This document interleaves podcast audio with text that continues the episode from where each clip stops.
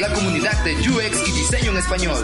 Aquí encontrarás noticias, metodologías, tendencias y recomendaciones relacionadas a esta disciplina centrada en el usuario. Tendremos las mejores entrevistas con expertos en donde nos contarán sus experiencias y nos compartirán sus mejores consejos. Únete a la comunidad y acompáñanos todos los lunes en este viaje.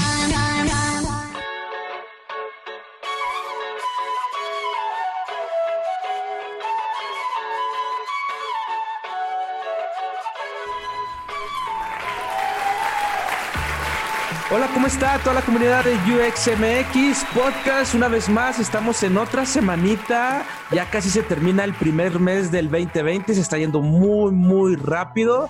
Les agradecemos a toda la gente que está eh, realmente eh, ¿cómo se dice? Acogiendo este, este tercera temporada del podcast. Gracias a toda la gente que nos escribe por LinkedIn, por Instagram, por Facebook. La verdad estamos muy agradecidos porque sin ustedes esto no sería posible. Ustedes son los que nos dan el motor, la energía.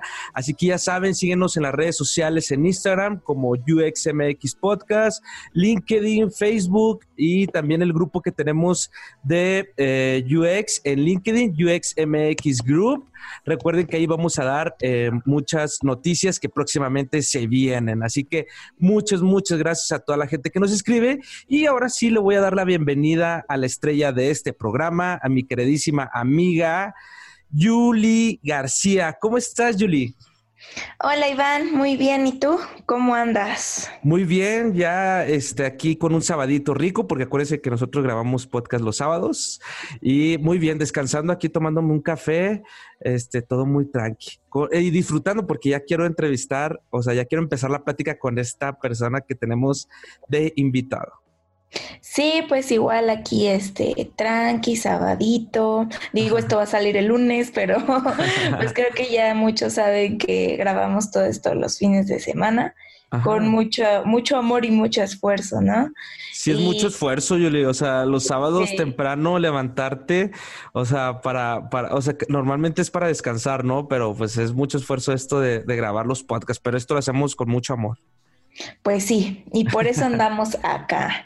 Bueno, eh, pues el invitado de hoy va a ser como muy interesante. Eh, no sé si tú quieres presentarlo, Iván, o yo lo presento. Claro que sí, la verdad es que eh, yo lo contacté, me gustó mucho el trabajo que está haciendo por medio de LinkedIn, este, para que lo sigan ahorita, pero la verdad es que estoy muy emocionado por entrevistarlo, está haciendo muchas cosas por la comunidad de UX allá en Colombia. Y pues voy a presentar a Felipe Beltrán, que es un especialista en innovación tecnológica y diseño de producto con 14 años de experiencia, trabaja con metodologías de innovación y diseño como pues ya muchos conocen, Design Team, Thinking, este, Spring, eh, Research. Center Design. Y también pues es CEO en una agencia que es UXBiz Agencia, agencia, ¿verdad, Julie? Sí, perdonen a mi amigo, es que no es tan hábil en. Soy regio. Ajá, es que es regio. Soy de rancho. Discúlpame, Felipe, ¿cómo estás? Disculpa mi inglés. no, no pasa nada, es broma, es broma. ¿Cómo estás, Felipe? Muy bien, muchas gracias por su invitación. Acá riéndome un poco de cómo se hacen ustedes bullying un poquito. sí, así es. programa. Ajá. Bien, pues ¿cómo estás, Felipe? Gracias por estar acá en este episodio. La verdad estamos muy contentos de que aceptes la invitación de compartir eh, tu conocimiento y tu experiencia con nuestra comunidad. No, yo súper bien, les agradezco muchísimo la invitación. De hecho, pues como los escucho, para mí es es un honor y es muy agradable poder acompañarlos en el podcast de hoy. Estamos muy contentos de tenerte aquí, eh, eh, Felipe. Y justo fíjate que el tema que vamos a tratar hoy creo que le va a servir muchísimo a toda la comunidad que nos escucha, porque justo siempre está como esa duda de, ¿y por dónde empiezo para hacer UX, no? o cuál es el camino que tengo que seguir. Pues justamente hoy vamos a estar tratando sobre el tema de T-shaped people y cómo podemos utilizar nuestro background dependiendo de la disciplina de la que vengamos para convertirnos en UXers. Justamente así es, porque pues pasa y es muy común que como de alguna manera en Latinoamérica la, la disciplina aún es como muy incipiente, pues hay muchas personas que todavía no la entienden. Y de hecho la gran mayoría de las empresas todas siguen pensando que UX solo es hacer pantallas bonitas y fáciles de utilizar. Entonces, mientras este pensamiento generalizado exista, pues va a ser también mucho más complejo poder empezar a trabajar en la industria. Y bueno, eh, Felipe, un gusto tenerte aquí de nuevo. Eh, sé que tú tienes muchos años de experiencia en innovación tecnológica y diseño de producto y pues de alguna forma ya este, te conoces como cómo ha sido tu camino y tu journey para convertirte en UX. Pero ¿cuál sería como el ideal de una persona que viene desde un, un campo no de innovación y no tecnológico a involucrarse en, en User Experience? Es una muy buena pregunta, Julie, porque de hecho me la hacen muy a menudo. Y hay varias personas que me preguntan, hey, Pipe, yo quisiera trabajar en esto, pero yo no conozco, no entiendo, no sé si lo que yo estudié me sirve. Eh, pues como para que se hagan una idea, uno de los mejores diseñadores de interfaces que trabaja con nosotros en la agencia es ingeniero civil. Mm. Eh, uno, de los mejores, uno de los mejores diseñadores de interacción e investigadores que tenemos en la agencia. Eh, él es comunicador social, estudió comunicación y estudió diseño industrial después posterior a eso. Entonces, si tú empiezas a mirar, no tiene que ver única y exclusivamente con la carrera, tiene que ver con la intención y con las ganas que tú tienes de hacer cosas diferentes y ahí es donde empieza a jugar un papel importante lo que se llaman las habilidades blandas o los soft skills, que hoy en día han, han, cobrado tanta relevancia. ¿Por qué? Porque porque realmente son los que están generando un valor adicional a los perfiles. Una persona con soft skills tiene la capacidad de, desarrollar rápidamente hard skills. Y cuando tú puedes desarrollar habilidades técnicas de manera muy rápida, pues puedes adaptarte a cualquier industria. Ahora, pues, sean conscientes que el UX es algo incipiente y de alguna manera nuevo en América Latina, de manera que lo primero que hay que hacer es no tener miedo para lanzarse al agua, ¿no? Que esa es una de las cosas que más nos cuesta como profesionales.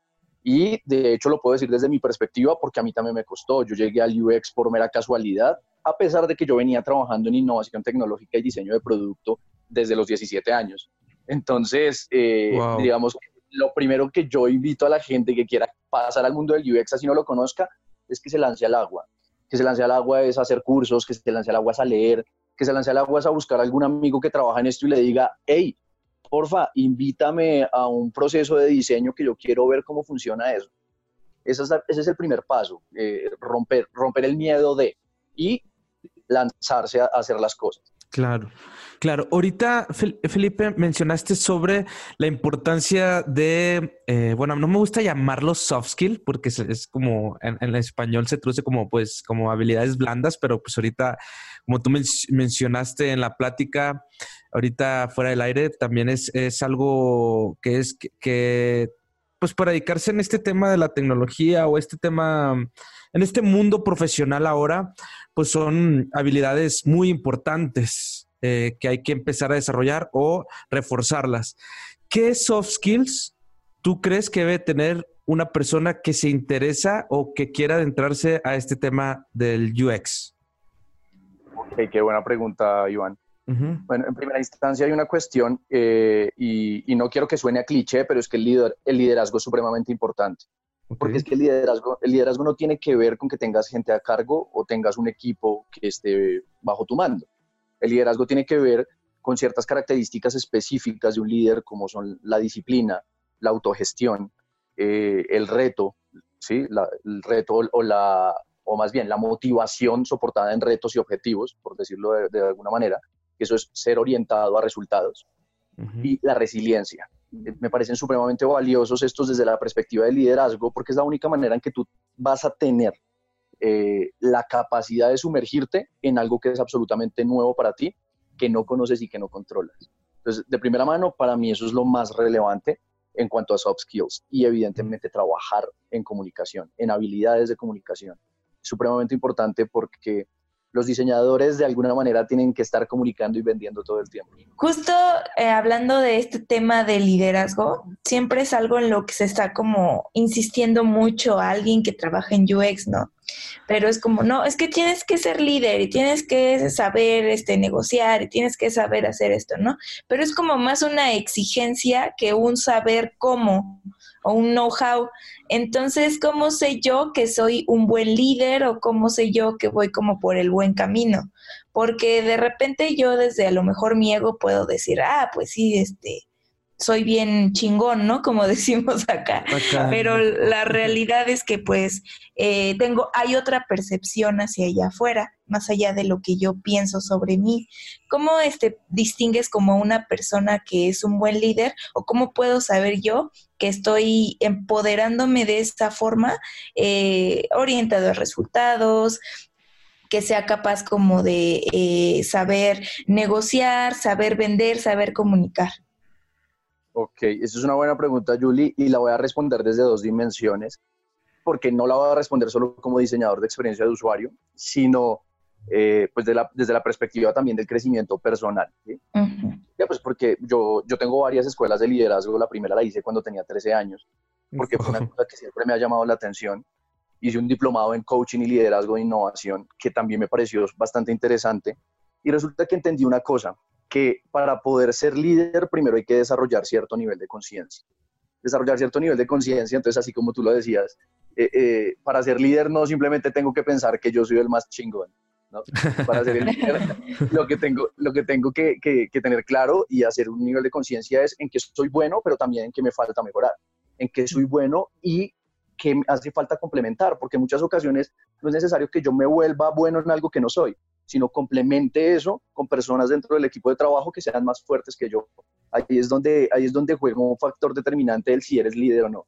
Por ejemplo, una persona que dice ser líder, pero no lo es, normalmente quiere hacerlo todo porque no cree que alguien más lo pueda hacer mejor que él. No es cierto, porque cada persona tiene ciertas características y ciertas habilidades distintas. Un líder lo que sabe es identificar exactamente a cuáles son las personas que tiene que encontrar para complementar el trabajo y hacerlo de la mejor manera y a un líder, por ejemplo, no le da miedo conseguir gente que sea mucho más experta que él, que sepa más que él o que sea mejor que él en algo. Entonces, cuando tú tienes ese nivel de conciencia y empiezas a identificar esas cosas, te vas dando cuenta que estás creciendo en liderazgo. Cuando tú, cuando tú te pones metas y las alcanzas, te das cuenta que estás creciendo en liderazgo. Cuando tienes la capacidad de desarrollar relaciones de valor a largo plazo que te sirven tanto para tu crecimiento personal como profesional, te estás dando cuenta que creces como líder. Pero ser líder no simplemente es creerse el, es el más chingón, en realidad es serlo. Es serlo, pero desde la perspectiva de no creerte eh, mucho o no tener un ego enorme, sino más bien eh, serlo desde la perspectiva de dar y entregar y estar dispuesto a recibir aprendizaje, conocimiento, relaciones de valor, amistad, muchísimas cosas que van a funcionar dentro del contexto. Y a veces a mí me dicen, hey Pipe, tú cuando hablas de este tema a veces hasta te pones medio romántico. Pero el asunto es que, es que si tú no logras entender que como profesional nunca te vas a desligar de lo que eres como persona, entonces pues te va a costar mucho crecer. Claro. Claro, aquí yo, yo tengo otra pregunta. Eh, Julie y yo parecemos como alumnos y tú eres el maestro porque la verdad es que estamos muy emocionados, tenemos mucho que aprenderte, Felipe, definitivamente. Estamos emocionados de que estés aquí. Em, voy para, para, para, el tema que platicamos ahorita hace un momento fuera, fuera del aire sobre cualquier persona de diferente disciplina, Felipe. O sea, por ejemplo, yo que estudié política, ciencias políticas. Eh, como ahorita mencionaste también que, el mejor UX que tienes eh, es un ingeniero civil. Eh, ¿Cualquier persona que estudie alguna otra carrera tiene la posibilidad de entrar a esta disciplina de UX? Sí, de hecho, quieres que te diga una cosa, no solo tiene la posibilidad, sino de acuerdo a lo que está ocurriendo en el entorno, tiene la necesidad de al menos permearse en alguna medida de lo que es el diseño de experiencia de usuario. Porque las cosas están migrando hacia allá. El diseñar soluciones, el diseñar servicios, productos, el incluso poder relacionarte de una mejor manera dentro de equipos de trabajo, contiene una cantidad de conceptos de, user experience. Y, incluso personas que me dicen, hey, pero es que yo, yo trabajo en gestión de recursos humanos o gestión del talento humano. Eh, para mí, ¿para qué me sirve el UX? Yo les digo, hey, tú ya sabes que existe una vaina que se llama Employee Experience Design, diseño de experiencias para empleados.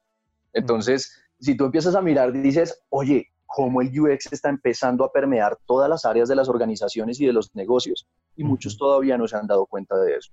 Así que, primero, que si pueden, claro que pueden, pero segundo, además de que pueden, es necesario que empiecen a hacerlo, así no vayan a ser diseñadores de experiencia de usuario. claro, claro, claro. Claro. Sí, fíjate que este, justamente creo que tienes mucha razón en que toda, todas estas terminologías y estas como nuevas booms, tendencias tecnológicas están abarcando absolutamente todos los sectores y ya el día de mañana pues va a ser parte de todo, ¿no?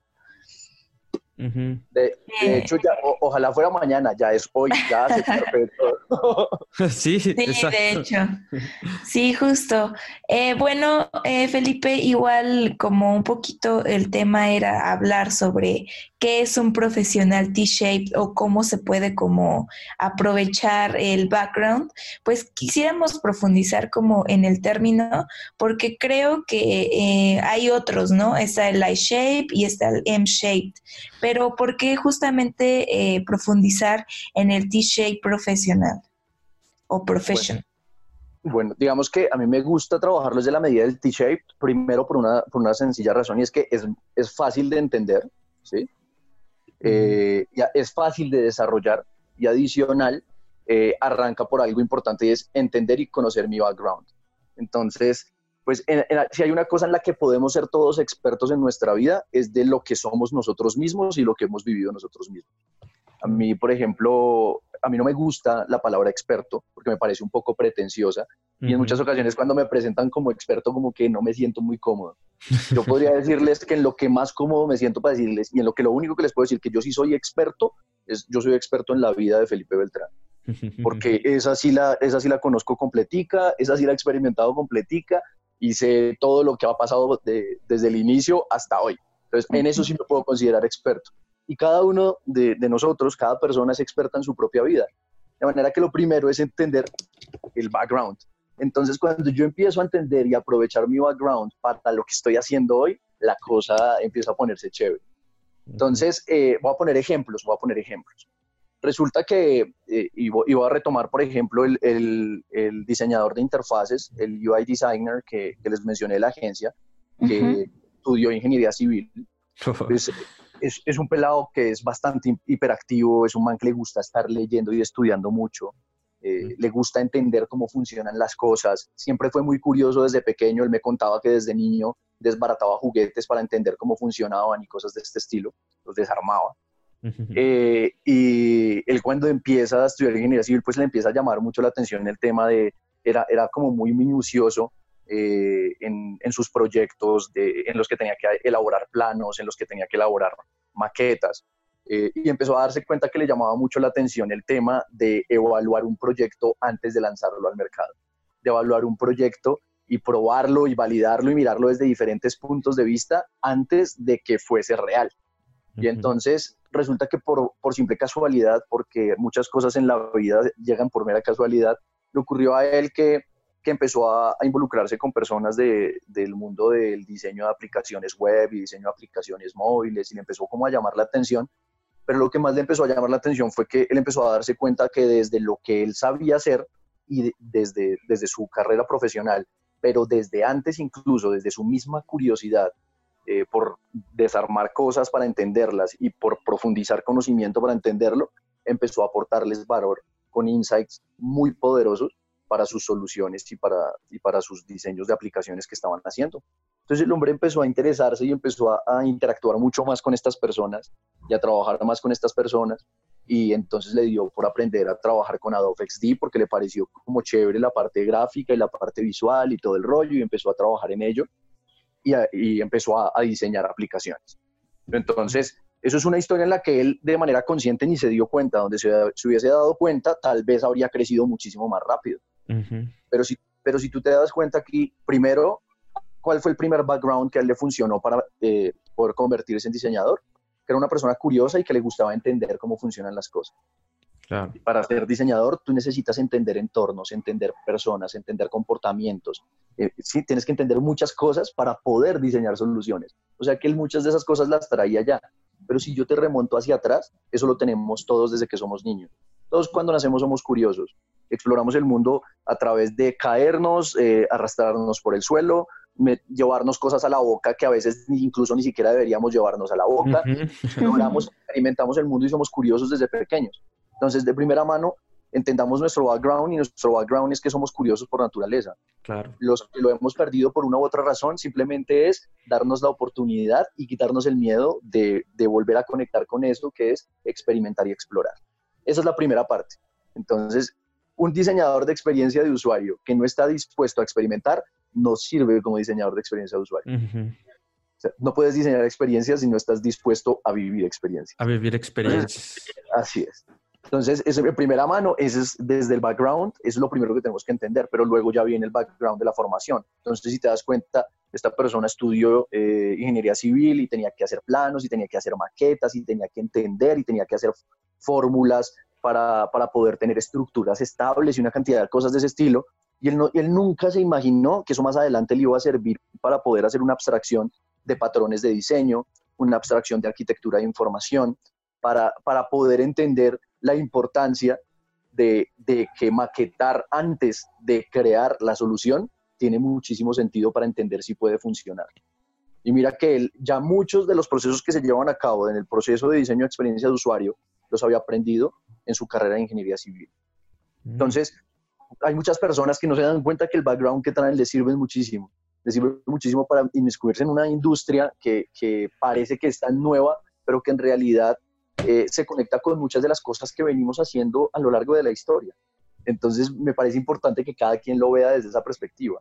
Hay una psicóloga que me parece buenísima investigadora, porque además ella eh, hizo un estudio para entender muy bien la comunicación no verbal. Entonces, ella sabe identificar eh, qué es lo que está, más o menos en qué, en qué estado se encuentra una persona de acuerdo a, las facciones, de acuerdo a su gesticulación, de acuerdo a cómo mueve las manos, cómo mueve las piernas, cómo se sienta, cómo se balancea mientras habla. Y entonces es una persona que cuando la llevamos a hacer un proceso de research genera muchísimo valor porque mientras muchos le están prestando atención solo a las palabras que nos dicen las personas y los entrevistados, o le prestan solo atención a los datos, esta persona está entendiendo y analizando una cantidad de cosas que el resto no se da cuenta. Y ella decía, no, pues es que yo sé de psicología clínica y yo sé de procesos de reclutamiento y selección en compañías para el área de talento humano, pero yo no, yo no sé de, user experience, yo no puedo ser investigadora. y date, cuenta que, que ella cuando hacía entrevistas de trabajo, parte de lo que hacía, además de escuchar lo que la persona le decía, era tratar de entender también qué parte de esto era cierto y qué parte no, con qué cosas se sentía cómoda, de poder interpretar la persona desde, eh, o sea, de su entorno cultural en cual creció solo por la forma en que gesticula, la forma en que mueve las manos al hablar. Todo esto eh, ella lo sabía hacer desde los procesos de reclutamiento y selección que hacía cuando ella estaba haciendo entrevistas de trabajo. Eh, antes cuando hacía psicología clínica y trataba pacientes en procesos de psicología, en donde los ayudaba a superar situaciones complicadas de sus vidas, pues lo que estaba haciendo primero era entender problemáticas para poder después trazar un camino en donde les generara valor a esas personas para que pudieran superar esas problemáticas. Díganme si esas cosas no tienen que ver con diseño de experiencia de usuario. Claro. claro. Ay, sí, los dos al mismo tiempo. Sí, sí. Estamos como en la escuela, ¿verdad? Yo les quiero aprender. Sí. y sí, claro, o sea, y, y como también eh, eh, otras disciplinas están aportando mucho. Por ejemplo, tuvimos en, en, episodios pasados a Natalia, que es antropóloga, cómo la antropología también te puede ayudar, como tú mencionas. Natalia, Natalia es un ejemplo increíble de eso. Y de hecho, además de que me cae súper bien, me parece muy buena en lo que hace. Es súper buenísima, Natalia. Un saludo para Natalia. Un saludo para Nat. Nat, a la buena Natalia, que, que, estuvo muy bueno también ese episodio. Y sí, o sea, cómo, cómo la antropología puede ayudar, cómo la sociología, como tú mencionaste también la psicología, y cómo todo esto nos ayuda a, a crear mejores experiencias. Al final de cuentas, el ser humano es muy complejo y estamos diseñando para las personas. Este, entonces, pues tenemos que ayudarnos de otras áreas, de otras disciplinas, expandernos nuestros conocimientos para crear mejores experiencias. ¿Verdad, Yuli? Claro. Y bueno, eh, yo quería ahora sí preguntarle a, Felipe cuál es su background y cómo, cómo fue que saltó al UX. Bueno, digamos que eh, yo, no, yo no me subí en el bus del UX, sino el bus del UX me atropelló. Oh, no. ok. una, casualidad, y una casualidad de, un momento a otro muy interesante.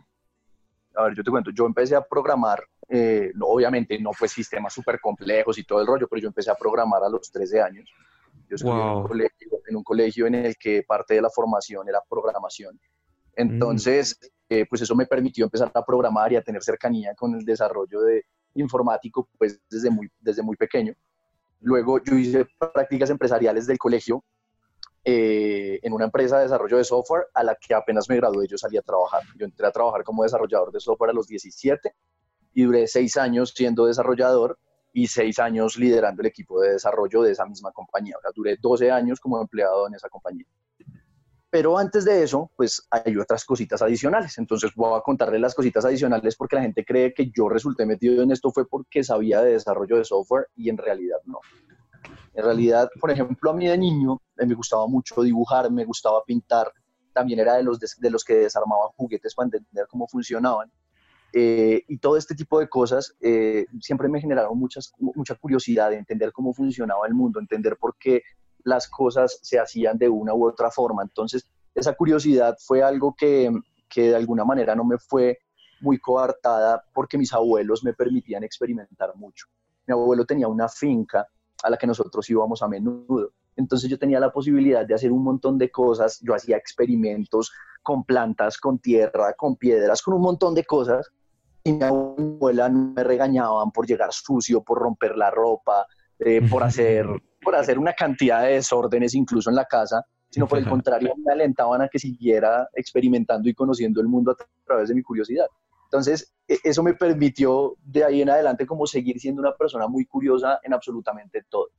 Tan así que de alguna manera el conocimiento y las cosas de las que me, me gustó empezar a nutrirme me hicieron como muy ecléctico, ¿no? O sea, no, no disfrutaba solo de una cosa. Entonces, mientras todo, todo el mundo se iba solo por una línea de música, si bien en mi época, pues lo que más escuchaba pues, en mi época de juventud era hip hop, yo escuchaba de todo. La música que me pusieran me la disfrutaba. Entonces empecé a darme cuenta que yo era de gustos eclécticos porque mis, mis abuelos me habían permitido y me habían incluso incentivado que yo, que yo experimentara de todo. Entonces era muy chévere desde esa perspectiva. Entonces me gustaba leer novela, pero también me gustaba leer artículos y también me gustaba ver documentales. Y entonces eh, ver libros teóricos, me gustaba. Incluso una vez mi papá me compró una enciclopedia que, que empecé a leerla en compañía de mi mamá. y me gustaba, todo eso lo disfrutaba, me parecía súper chévere. Eh, entonces, si tú te das cuenta, mi background no solo tiene que ver con lo que estudié y las profesiones que llevé a cabo, sino muchas de las cosas que, que, me permití hacer y que me permití vivir desde lo que quería experimentar. Posterior a eso, pues empezaron a pasar cosas chéveres, por ejemplo, mi abuelo, mi abuelo tal vez eh, es una de las personas que más ha influenciado mi vida a, a, lo, a quien soy hoy en día. Y mi abuelo era una persona que le gustaba eh, sentarse a observar a las personas, a observar eh, los comportamientos del entorno, eh, él se hablaba con todo el mundo, le interesaba saber si las personas estaban bien o estaban mal, cómo iban sus vidas. Era un señor que a pesar de que él no era millonario, yo recuerdo que él tenía muchos ahijados en, la vereda de la finca donde la tenía, en el barrio en el que vivía, y yo no sé cómo hacía este señor, pero yo me acuerdo que todos los años en Navidad a los niños que eran ahijados suyos les tenía regalos, a, inicio de año les, les compraba sus uniformes para el colegio, les compraba sus útiles escolares. Yo veía que era una persona que estaba pendiente y él, por ejemplo, era padrino única y exclusivamente de niños que, estaban en cierto estado de vulnerabilidad. Pero yo decía, ¿cómo hace este señor para saber que esos niños están en estado de vulnerabilidad? Claro. Pues porque a él le gustaba sentarse a hablar y a escuchar a la gente. Entonces, mi abuelo era un investigador. Mi abuelo era un investigador. Además de un investigador, era un excelente comunicador y desarrollaba muy buenas relaciones y yo estaba con mi abuelo desde que me levantaba a las desde, que él se levantaba, no yo, desde que él se levantaba a las 4 de la mañana, yo me levantaba detrás de él, acompañarlo a hacer lo que fuera a hacer.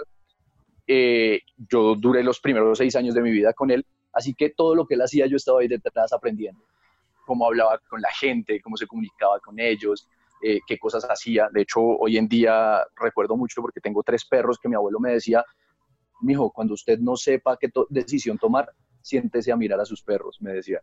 Y hoy en día lo recuerdo mucho porque yo tengo tres perros, entonces recuerdo mucho ese tipo de cosas y créanme que me han funcionado. parece, parece, muy crazy, pero sí me ha funcionado. wow. eh, cuando tú empiezas a entender todo eso desde, desde, desde lo que empiezas a vivir desde atrás y empiezas a, a entender tu background, no solo como lo que estudias y solo la profesión que tienes, liberas ese sesgo y te das cuenta que todo lo que has vivido hacia atrás son una cantidad de experiencias que te aportan valor y conocimiento para aplicar hoy en día. Claro. Luego, con eso yo empecé lo, el tema de las escuelas de liderazgo. Tengo que confesar que la primera no fue porque me llamara la atención, la primera fue para recuperar disciplina y conducta en el colegio. Entonces, era la única, digamos que de alguna manera me exigieron asistir a esa escuela para, para recuperar la calificación negativa que tenía en disciplina y conducta. Y, y, fui, hice la primera escuela de liderazgo y me quedó gustando, me quedó gustando muchísimo. Entonces, después de la primera escuela de liderazgo, a mí eso me quedó gustando y seguí leyendo, asistiendo a cursos y todo este rollo. Entonces, ya la cosa no era solo de, de, desde la perspectiva de chévere vivir experiencias, sino ya empecé a encontrarle también valor al conocimiento teórico, ¿no? Entonces ya empecé, ya empecé a, a, desde esa perspectiva, a empezar a estudiar cosas por mi cuenta. Empecé a, a, programar en el colegio, al principio sin mucho agrado, tengo que confesarlo también. Pero luego, pues, eh, pues fui aprendiendo cosas. Yo quería ser diseñador gráfico o publicista. Ese, era, ese era mi, mi, plan desde el colegio y finalmente, pues como me salió trabajo en la empresa en la que hice las prácticas empresariales como, como ingeniero de desarrollo de software, pues ellos de alguna manera me exigían que estudiara algo afín y eso afín fue estudiar ingeniería de sistemas.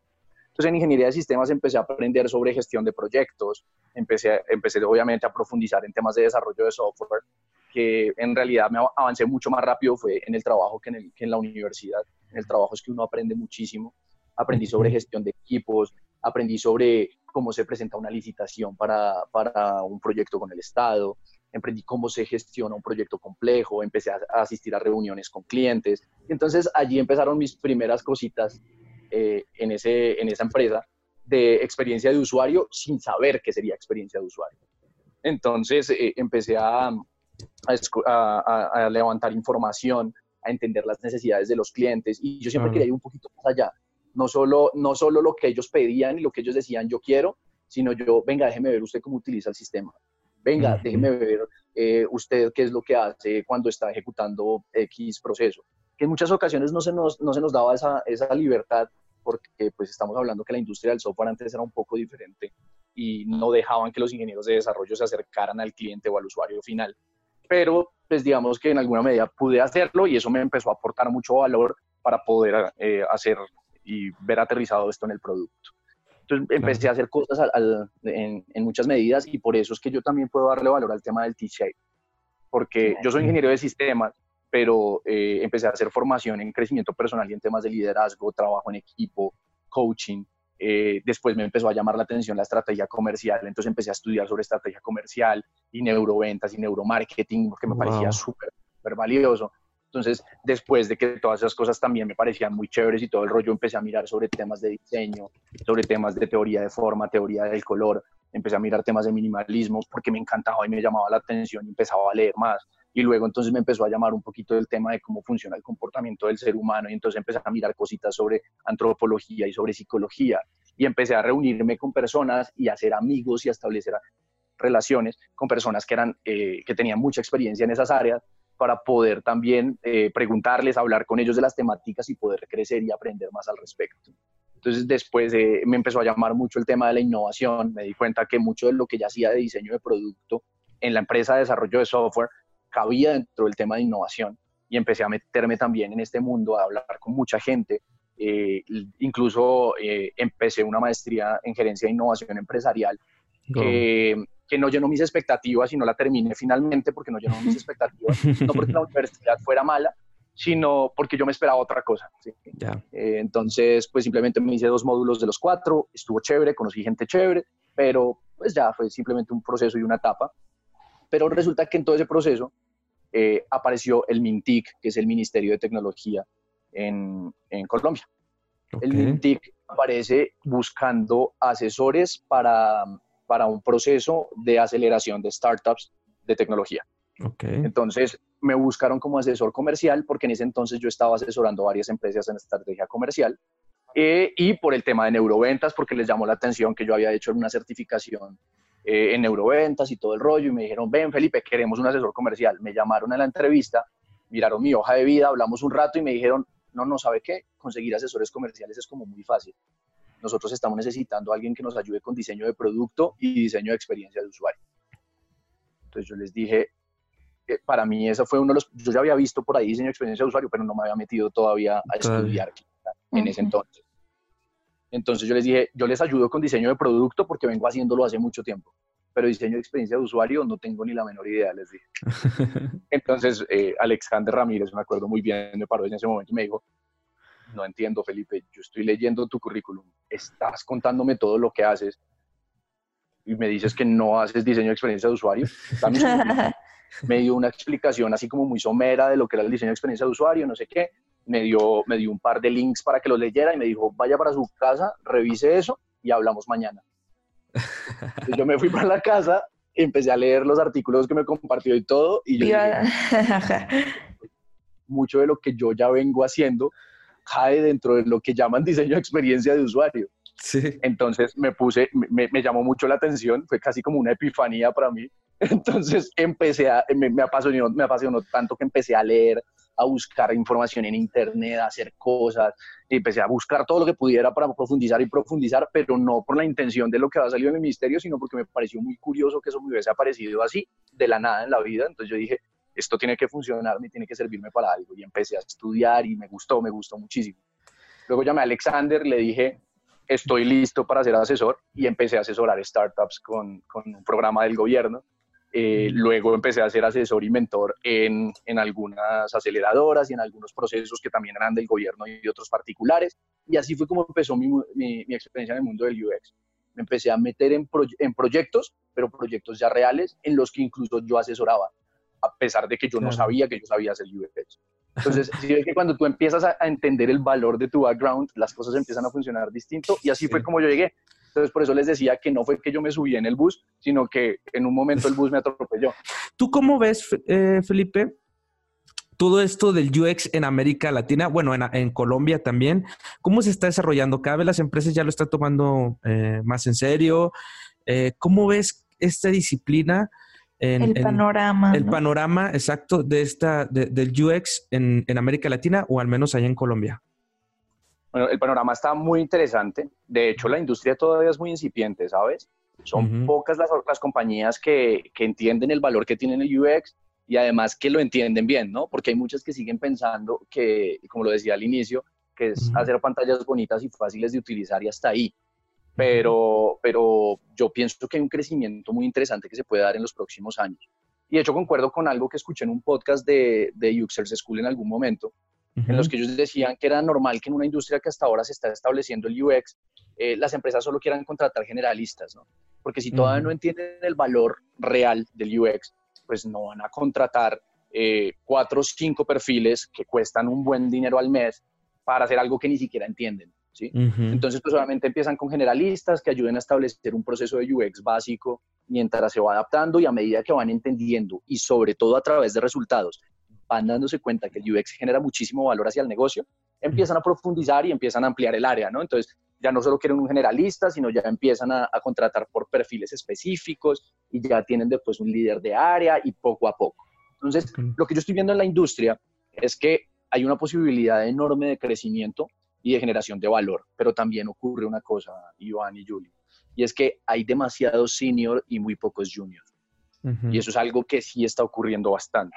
Porque, porque, obviamente eh, los que, a los que nos ocurrió, muchos de los que estamos hoy en UX y que tenemos, digamos, un nivel de seniority más alto eh, o, ya, o ya avanzado dentro de esto, es porque nos dimos cuenta que lo que veníamos haciendo en nuestros trabajos anteriores y durante mucho tiempo nos servía para migrar más fácilmente al UX que otras personas y llegamos a, una, a, un, a un nivel de seniority elevado como más rápido, por decirlo de algún modo, ¿no?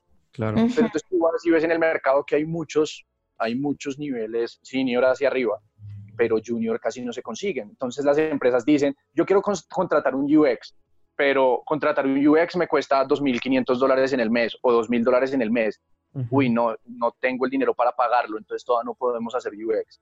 Si hubiesen juniors, pues podrían empezar con generalistas o con personas que no cobran tanto, que van llevándoles poco a poco la disciplina dentro de la organización y, y a medida que van encontrando la necesidad, pues estos mismos juniors se pueden ir desarrollando dentro de ella o pueden eh, empezar a mostrar que hay la necesidad de contratar perfiles más grandes para fortalecer y robustecer el equipo de trabajo.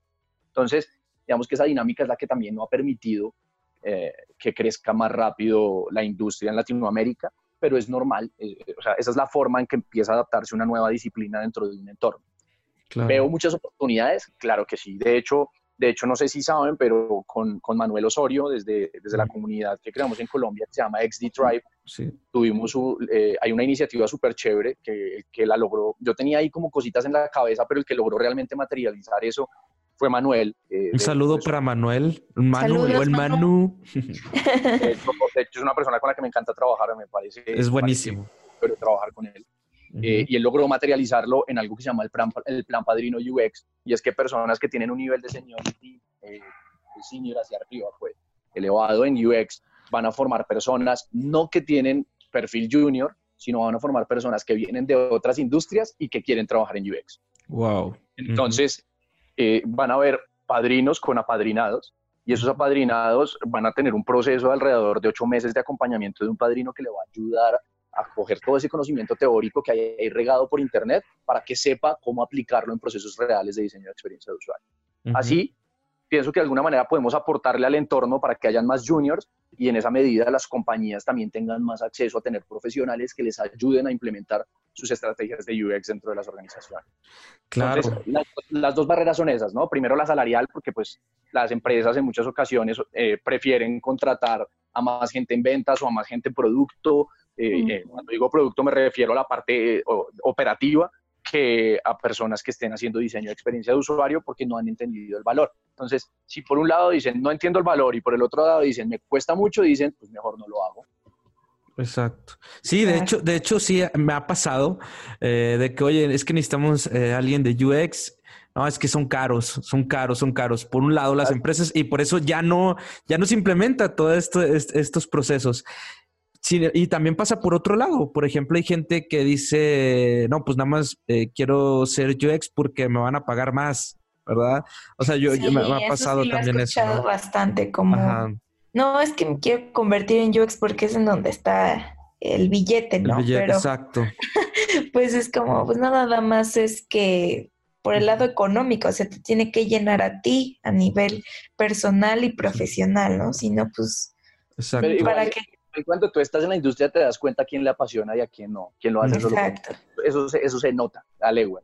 Y de hecho, eh, eso que tú dices de la práctica de voy a pasarme al UX porque se gana más, de hecho ha hecho que se dañe un poquito algunas cosas porque hay personas que no tienen experiencia en UX, pero si antes eran diseñadores industriales o diseñadores gráficos y solo por, solo, solo por conseguir trabajo más rápido ponen en su, ponen en, en su LinkedIn o en algún lado que son diseñadores UI o diseñadores UX para conseguir trabajo más rápido.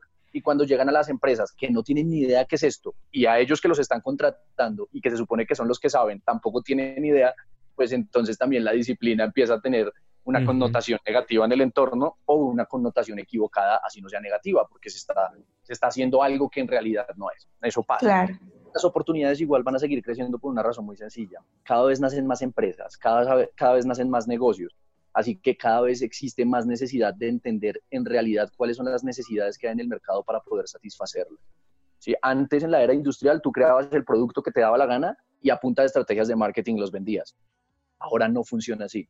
Ahora, si no tienes un producto que en realidad solucione una necesidad existente en el mercado y que a las personas de verdad les duela, no va a tener cabida en el mercado ese producto. Claro. Entonces, así las cosas, significa que cada vez más va a ser relevante, no solo que exista UX, sino que se profesionalice y las metodologías técnicas y herramientas que conocemos a hoy sigan evolucionando cada vez más rápido y también como los canales están evolucionando, pues vamos a tener que, que, migrar hacia allá.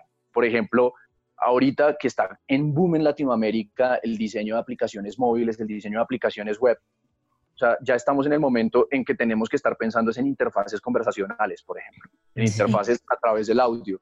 Y, ya, y en Latinoamérica hasta ahora nos estamos especializando en, en interfaces gráficas. Entonces, claro, que hay un lag, sí, pero la oportunidad de crecer es gigante. Exacto, hay mucho, mucho todavía que crecer. bueno, este, Feli, ya para ir cerrando esto, Eh, pues estuvo muy padre la plática, la verdad es que creo que nos llevamos muchas cosas. Claro. Y, y pues esperamos que poder seguir colaborando contigo Claro, si tú quieres colaborar con la comunidad. Sí, si No, yo, les agradezco un mundo de verdad la invitación. Les pido excusas porque yo a veces me extiendo un poquito al hablar. Ah, no te preocupes. no, no, no. Sí, pues eh, te digo, ya para ir cerrando, me gustaría igual que nos hicieras como alguna recomendación. Eh, siempre pedimos como fuentes o eh, cosas en donde podamos aprender más y libros, no sé, artículos. Si tú de pronto escribes o, también generas contenido, pues también que nos lo compartas para que pues todos podamos como ir a ver. No, claro que sí. De hecho, pues si hay, si hay, varios, hay varias fuentes de información que, que para mí han sido relevantes. Eh, evidentemente la de Nielsen Norman Group, los blogs, hablando de blogs, el de Nielsen Norman Group es muy bueno, el de UX Matters, eh, el, de, el de, mira que hay uno que es de España, que es alguien que lleva mucho tiempo trabajando en esto, que es Daniel Torres Burriel, que tiene su blog de Torres Burriel y lo alimenta con la gente de la agencia.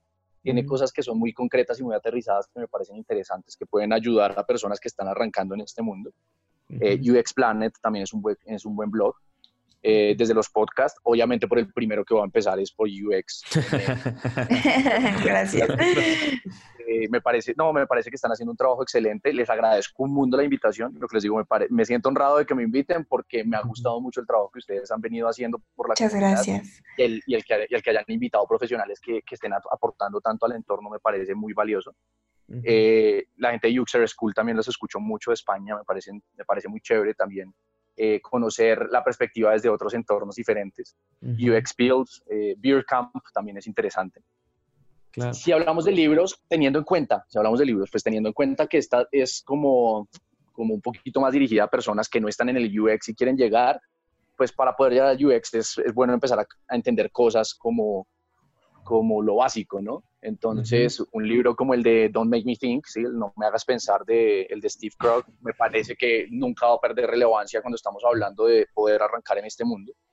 Eh, la psicología de los objetos cotidianos. Yo creo que es esto otra cosa que no podemos dejar de lado nunca para las personas que queramos arrancar en este mundo también. Exacto. Eh, y hay, una, hay uno que me parece interesante que se llama eh, Universal Methods, eh, Methods of Design, que es, de, de, Bella Martin.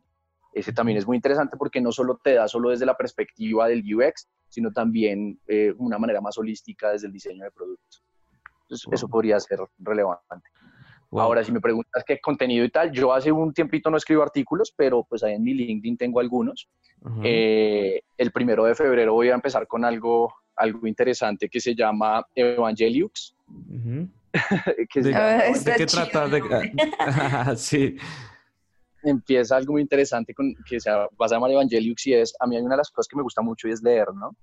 Y resulta que yo leo de cosas distintas. Entonces, por ejemplo, en este preciso instante estoy volviendo a leer el libro de Design Sprint. Eh, estoy volviéndome a leer eh, un libro de Robin Sharma que se llama El Club de las 5 de la mañana. Ah, sí, sí, sí. Y voy a empezar a leer eh, un libro que se llama El ruido de las cosas al caer. Entonces, que, que, que, este ya es más literatura. Entonces, resulta que me di cuenta que desde, desde que yo empecé a trabajar en el diseño de experiencia de usuario, muchas cosas que encuentras en otros entornos te funcionan para este. Entonces, lo que voy a hacer con Evangeliux es que yo voy a tomar citas que encuentro en estos libros y me parecen relevantes para desmenuzarlas un poquito, desagregarlas un poquito y ver cómo muchas de las cosas que están en esos conceptos nos pueden servir dentro de la industria. Entonces, yo puedo tomar una cita de un párrafo que aparece en el libro de, de Robin Sharma, del Club de las 5 de la mañana, que me parece interesante, y compartirla con ustedes y decirles cómo esto nos puede aportar desde el proceso de diseño. Entonces, eh, eso es lo que voy a hacer con Evangeliux. Me parece muy chévere poder compartirlo para que, para que sepamos que de muchísimas fuentes de información es que viene el poder ser buen diseñador de experiencia, no solo de las de siempre. Entonces, estas están chéveres las que les compartí, pero créanme que entre más se abran a la posibilidad de, de tener más afluentes que los alimenten y que los llenen de inspiración, van a diseñar mejores experiencias. De hecho, yo tengo una conferencia de eso que se llama Coloreando por fuera de las líneas, que mm. justamente tiene que ver con eso. Perfecto. Igual este, si nos puedes, ay, perdón, perdón, perdón. También, espérame, Julie, también se le ha olvidado a Felipe, se le ha olvidado al, buen Felipe mencionar sobre también eh, sacó unas tarjetas que así fue como también lo conocí, que a mí se me hizo súper excelente idea eh, sobre unas tarjetitas. ¿Nos puedes contar así rápido, Felipe, sobre de qué trata y que también creo que en Colombia ya en febrero empiezas a sacarlas? Sí, de hecho esto fue una casualidad bastante grata para mí, ¿no? Ajá. Estaba, diseñando, estaba diseñando unas tarjetas para poder ayudar los procesos de investigación con los clientes de la agencia. ¿no? Entonces, pues primero hice unas así como muy artesanales, de esas que tú imprimes en el computador de la casa y te sientas a recortar con tijeras como si estuvieras en el pre-kinder y todo el rollo. y, y pues salieron unas tarjeticas muy chéveres con las que yo quería que la gente con la que estábamos trabajando el proceso entendiera cómo funcionaba. Entonces, eh, por el frente de la tarjeta está el nombre de las herramientas de investigación, Con, más o menos cuál es la profundidad que se logra eh, con ese tipo de herramienta, más o menos eh, si, es de, si, es una, si es una herramienta que requiere mucho, de mucho tiempo, de poco tiempo o de un tiempo intermedio. Entonces, de alguna manera, tienes por un lado de la tarjeta cuál es la herramienta y por el otro lado tienes un paso a paso de cómo aplicarla. Exacto. Y ese paso a paso de cómo aplicarla es con cuántas personas aplicarla, cuánto tiempo debería durar en promedio como para que sea efectiva. Entonces, lo que resulté haciendo fue una baraja, de hecho la denominé los, la UX Method Cards, ¿sí? es una baraja de cartas eh, que funcionan para planear procesos de investigación. Y entonces armé un framework pequeñito en el que tú dices, tengo tanto tiempo para el proyecto, este proyecto es para una solución nueva o para la evolución de una solución existente y de acuerdo a esos parámetros te dice por unos colores y unas nomenclaturas que tienen las tarjetas cuáles, cuáles tienes que seleccionar y esas que seleccionas te sirven para utilizar y armar tu plan de investigación de. Investigación. Exacto. Y que tú lo sacaste para ti, pero te, te lo están pidiendo eh, para comercializar, ¿verdad? Esto me pasó en diciembre, o sea, yo las publiqué porque quería contarles que ya las había terminado para mí, que me parecía súper chévere y no sé qué. Cuando empezaron a preguntarme de muchas partes, hey, ¿cuánto cuestan? ¿No las vendes? Yo quiero una baraja, no sé qué. Y yo, uy, por Dios, ¿qué fue lo que pasó acá? Entonces empecé a contestarle a todo el mundo y todo el rollo y fue así como algo un poquito accidentado. Eh, y pues empecé a vender barajas en preventa eh, ya al a este momento se han vendido 60 barajas más o menos eh, y empiezan a entregarse a partir del 10 de febrero ya en físico y el primer lote lo envío el 11 de febrero. Por ejemplo, esta es una noticia que todavía la gente de Argentina no sabe, pero ahora la vas a ver. Venga, entonces venga, entonces la premisa aquí en UXMX. el 11 de febrero mando el primer lote para Argentina hay varios países en Latinoamérica que me están preguntando que cuándo las voy a llevar y todo el rollo. Entonces, ya puedo decir por ahora que para Argentina está confirmado que envió el primer lote ahorita en febrero. Acá en Colombia ya las tenemos disponibles. Y, una de las y acá en México, ¿eh? Si quieren igual, pedidos, está abierto. Gracias por ese apoyo, Julie. De hecho, mira qué queremos hacer con los países, ¿sabes qué es? Workshops en los que podamos explicarle a la gente cómo utilizarlas. Entonces aprovechamos y los llevamos. Ahorita estamos organizando en Chile, a ver si logramos que para marzo o abril hagamos un workshop abierto, en donde las personas pagan su entrada al workshop y todo el rollo, pueden llevar las tarjetas, pero pueden aprender eh, desde ejercicios prácticos a cómo utilizarlas para, para planear procesos de investigación de usuario. Muy bien. Bueno, también antes de que me interrumpiera Iván, ah, eh, para ir ya despidiéndonos, eh, me gustaría igual, si quieres como compartir algún aviso o de pronto tu conferencia que vas a tener, eh, pues es el momento, está el espacio y también si nos puedes compartir tus redes sociales en donde podamos este, seguir tu trabajo, pues estaría súper cool. Excelente. Vale, en primera instancia, en la red social en la que me encuentran y en la que soy absolutamente activo es en LinkedIn y me encuentran como Felipe Beltrán. Eh, de hecho, las otras redes sociales no las estoy manejando por una estrategia específica que estoy elaborando a nivel personal de desconectarme un poquito de tanto mundo digital. Entonces, ahorita las otras no las utilizo, pero en... Ah, qué bueno. Yo también quiero hacer eso, pero luego de repente me gana. en LinkedIn sí me encuentran, en LinkedIn soy muy activo, ahí es donde estoy todo el tiempo moviéndome, siempre contesto. Entonces, chévere los que me quieran seguir, los que quieran que conversemos, yo siempre contesto los mensajes. A veces me demoro un poquito, pero siempre contesto. Eh, de pronto avisos un poquito que estén pendientes sobre todo de las redes de XD Tribe, de la comunidad de XD Tribe, porque estamos haciendo muchas cosas. Además, de, además del plan padrino, vamos a organizar los workshops que queremos hacer en Latinoamérica de, User Research con, utilizando las tarjetas que, que, he diseñado. Eh, no sé si ustedes sabían, pero para julio planeamos un bootcamp de innovación en producto digital que vamos a llevar a cabo en la ciudad de Medellín. Bueno, no en Medellín en específico, sino en una finca a las afueras de Medellín, Colombia. Va a, ser, va a ser un bootcamp, literalmente va a ser un, un, campo de entrenamiento para diseñadores de producto y diseñadores de experiencia de usuario, en donde va a ser un tema de ocho días, siete noches, eh, conviviendo en una finca, donde vamos a llevar personas que trabajan en el mundo del UX, como Daniel Torres Burriel, como Emilia Ronchetti de despegar.com, eh, mm. como Erlensi de Ceiba Software, que ella es la directora de diseño de, de, y de innovación de, Ceiba Software. Eh, también claramente vamos a estar Manuel y yo. Eh, y la intención es poder ayudar y formar personas que, quieran desarrollar más habilidades en, temas de, diseño de producto, pero también que quieran aplicar el proceso. Dentro del bootcamp van a crear un producto nuevo. Entonces, eh, eso es una cosa muy chévere, muy interesante, nos tiene bastante contentos. Eh, así que, pues nada, yo espero de todas maneras seguir en contacto con ustedes. Y en algún momento seguramente vamos a hacer acercamientos desde XD Drive para trabajar cosas en conjunto con UX, MX, porque además de que nos, nos gusta mucho el trabajo que están haciendo, pues nos parecen personas muy chéveres. Ay, muchas gracias. Gracias, gracias, De hecho, sí, ya tuvimos ahí una platiquita porque se vienen cosas muy interesantes. Ya tuvimos ahí una plática eh, con ustedes, ahí el Manu y contigo, ¿verdad? Hace unos días. Y pues nosotros encantados, ya sabes, imagínate traer este bootcamp, ya sabes, la gente si quiere traer este bootcamp que van a hacer allá en Colombia, acá en México, pues escríbanos. Si lo piden, pues nos traemos también para acá al buen Felipe y al buen Manu. nosotros encantados. Igual, de, hecho, eh, de hecho, a mí me encanta México, entonces no tengo ningún problema. pues acá te esperamos, te vamos a volver a tener por acá, Felipe. Definitivamente te vamos a, volver a tener, vamos a crear eh, cosas muy padres porque es una necesidad muy fuerte y muy latente, eh, como ya lo platicamos en todo el, episodio.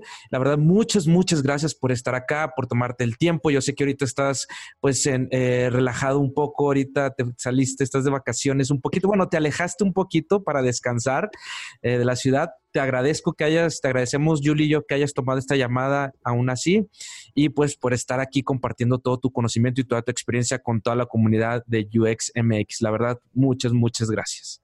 Muchas gracias, Felipe. De verdad, muchas gracias por la invitación. Eh, me encanta la calidez de ustedes para recibirnos siempre a las personas que invitan y espero que sigamos en contacto y sigamos haciendo cosas muy chéveres. Les envío un abrazo gigante. Claro que sí, muchos abrazos hacia toda Colombia, que también los queremos mucho porque nos escuchan bastante y eso está bastante chido, la neta. Y esperemos que pues sigamos estableciendo estas colaboraciones entre latinos, ¿no? Que es mucho lo que queremos nosotros apuntar y que esta es como la, muestra viva de que lo estamos logrando. Sí, yo, yo, un saludo grandísimo a todos los seguidores de, de UXMX y a todos los que están escuchando y que han apoyado todo este proceso que, han visto con las, con las Method Cars y con todo lo que he venido haciendo, agradecerles de corazón porque mucho de esto que, que ha pasado y que está funcionando con la agencia y con la comunidad eh, ni siquiera es nuestro, sino tiene que ver con todo el apoyo y con todo el acompañamiento que hemos recibido de muchas personas y eso es lo más valioso. Claro. Exacto. Pues bueno, pues ahí está. Gracias, gracias a toda la comunidad también. Como dice Felipe, gracias a ustedes, porque sin ustedes esto no sería posible. Gracias a toda la gente que nos escribe y que sigan el podcast en UXMX Podcast, porque todos los lunes tenemos episodios. Creo que el próximo lunes no vamos a tener porque acá en México es puente, pero ahí vamos a tratar de subir algún artículo y publicar porque ya vamos a tener página web. Entonces, muchas gracias, Julie, por otro episodio más eh, de compartir contigo aquí. Gracias, Julie. Gracias a, a, ti y gracias a Felipe y gracias a todos. Nos vemos. Nos vemos. Gracias. Chao, chao. Bye.